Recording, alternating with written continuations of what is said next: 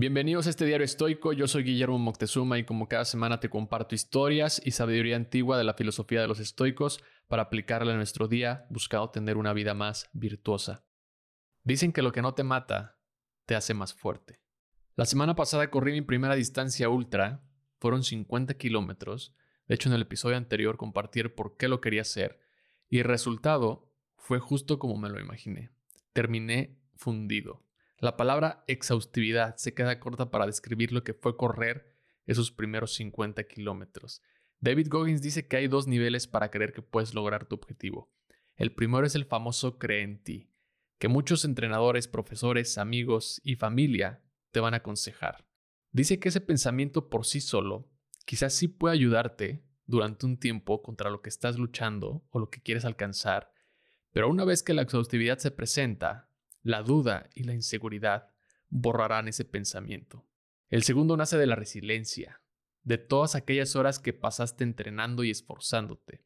Surge de abrirte camino a través del dolor, de fatiga y razón para ignorar la tentación de renunciar hasta que de pronto descubres una nueva fuente de energía que no sabías que existía.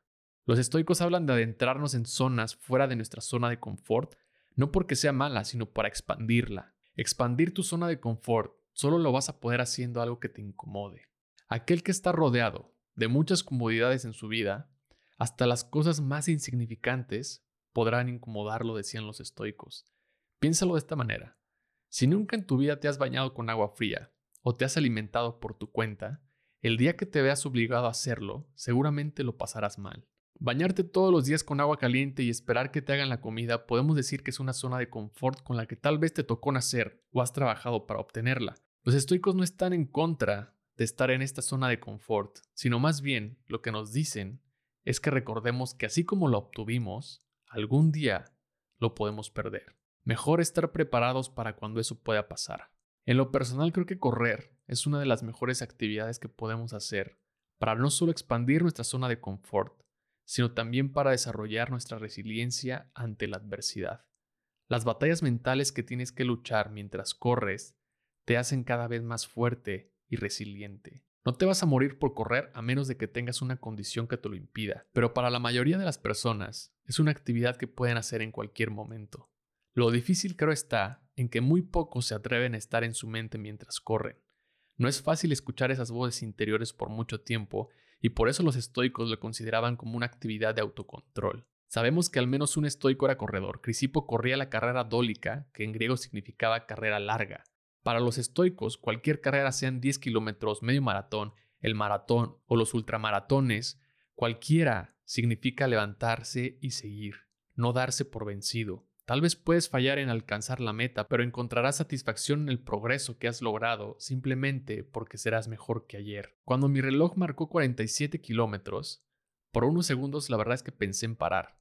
Ya había corrido 5 kilómetros más que el maratón, estaba ante una nueva versión de mí, pero como también dice David Goggins, muchos sueños mueren mientras se sufre. Y es que en verdad estaba sufriendo como nunca había sufrido en una carrera. Pero faltando 3 kilómetros yo no estaba dispuesto a renunciar al sueño de pasar los 50 kilómetros. Me concentré en el dolor y en lugar de quejarme, lo recibí como un nuevo tipo de dolor que nunca había sentido. No me iba a durar mucho, de eso estaba seguro, y mejor lo registré en mi memoria. No sé cuándo voy a volver a sentir ese dolor, pero sé que nos volveremos a encontrar, y cuando llegue ese momento, será mucho mejor recibido, porque ahora ya no está fuera de mis límites, ahora está dentro de mi zona, y es por eso que los estoicos buscaban entrenarse en la adversidad, provocándose muchas veces ellos mismos los obstáculos para alcanzar la virtud. Como escribe el autor Murakami, no importa qué tan viejo te vuelvas mientras sigas viviendo, descubriendo siempre algo nuevo sobre ti, porque no importa cuánto tiempo pases examinándote desnudo frente a un espejo, nunca vas a ver reflejado lo que hay adentro.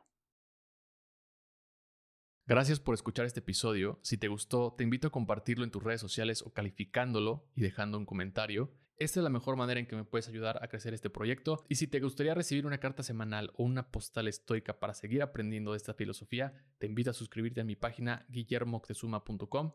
Nos escuchamos pronto. Bye.